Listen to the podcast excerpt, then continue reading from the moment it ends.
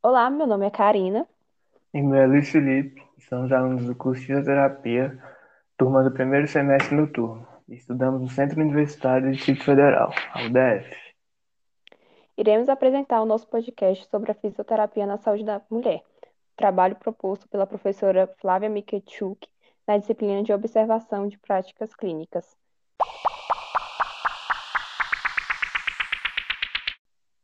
E hoje iremos iniciar mais um Physio Information. E no quadro Pergunte ao Fisioterapeuta, selecionamos algumas perguntas sobre a fisioterapia na saúde da mulher.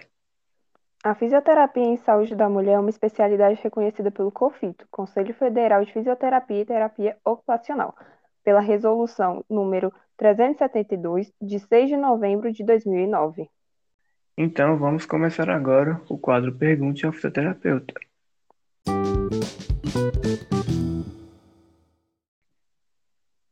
E a primeira pergunta é: o que é a fisioterapia em saúde da mulher? Bom, é uma especialidade que cuida do ciclo vital feminino, na infância, na gravidez, no trabalho de parto, no pós-parto, no climatério e na terceira idade. Ela é voltada para as práticas fisioterapêuticas que atuam nas especificidades das mulheres que vão muito além das questões meramente reprodutivas.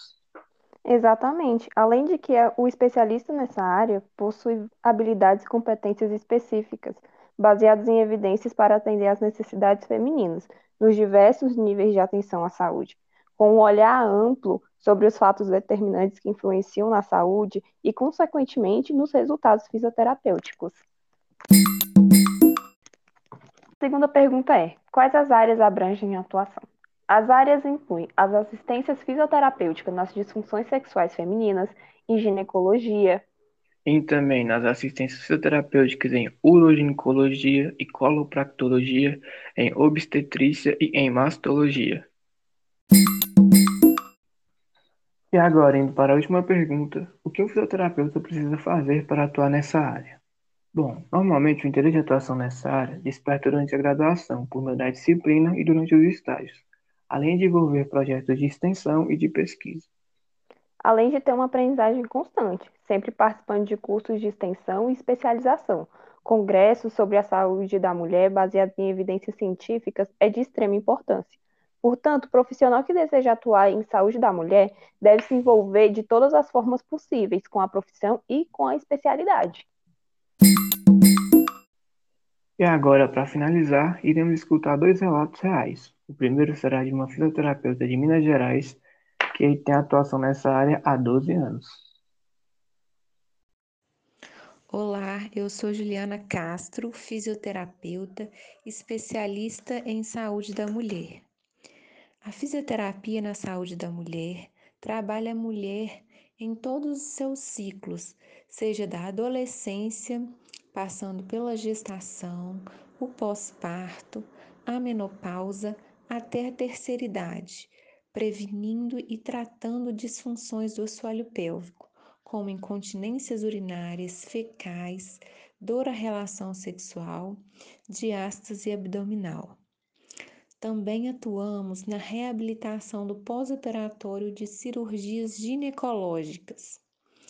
É transformador para nós, quanto profissionais, acompanhar essas pacientes, retornando o convívio social, por exemplo, uma paciente que tinha uma incontinência urinária ia usava absorvente, que não saía de casa com medo de perder a urina, ou até mesmo os pacientes com disfunção sexual, dor à relação, no caso um vaginismo, a pessoa passa pela reabilitação e consegue ter uma penetração, consegue voltar à, à vida sexual.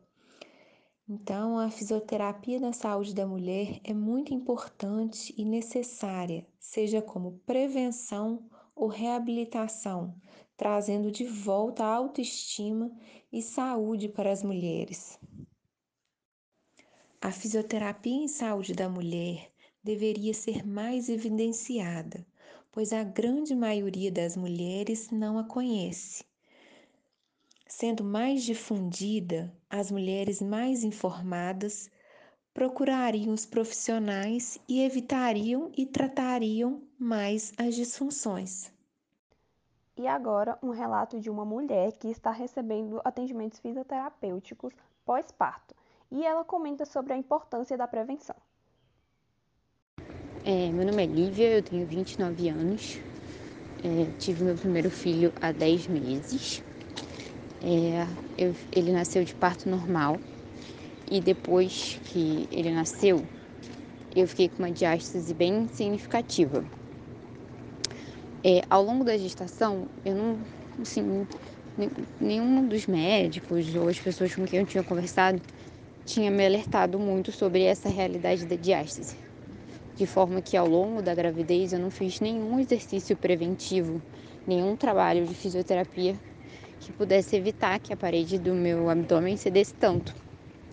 E aí depois que ele nasceu, eu ainda esperei alguns meses, é, achando que poderia ser só uma questão de do retorno do útero, né, para o tamanho normal. Mas mesmo depois que o útero tinha retornado todo, eu ainda estava com uma barriga praticamente de grávida. Só aí que eu fui comecei a pesquisar sobre diástase, vi todo o trabalho que a fisioterapia tem. Fiz inicialmente um curso online e agora estou fazendo acompanhamento com um fisioterapeuta presencialmente. A minha principal sugestão para esse cuidado da mulher é que é, haja esse alerta anterior, porque depois que o bebê nasce, é, ela fica muito, a mulher fica muito, é, a, o tempo dela é muito consumido, né, no cuidado com a criança, né, que é natural. Se ela já vem desde a gravidez ganhando consciência corporal através de exercícios de fisioterapia, é, fica muito mais fácil para que no pós-parto imediato ela já faça esse trabalho que vai ajudar com que a diástase é, é, volte antes, né? Então eu acho que a principal sugestão seria essa, que esse trabalho começasse na gravidez. Karina, aproveitando o último relato, quais são os recursos terapêuticos que podem ser utilizados na gravidez? Então, Luiz, depois que sabemos a condição fisiológica, a prescrição individualizada e os objetivos da paciente, podem ser passados exercícios aeróbicos, posturais, localizados, respiratórios e alongamentos. Pode ser passados também os exercícios na bola e o spin babies, que é um exercício para que o bebê se mova e se encaixe adequadamente na pelve feminina, para o melhor resultado na hora do parto. Hum, interessante. Bom, assim finalizamos nosso programa. Obrigado pela atenção. tchau. tchau. tchau.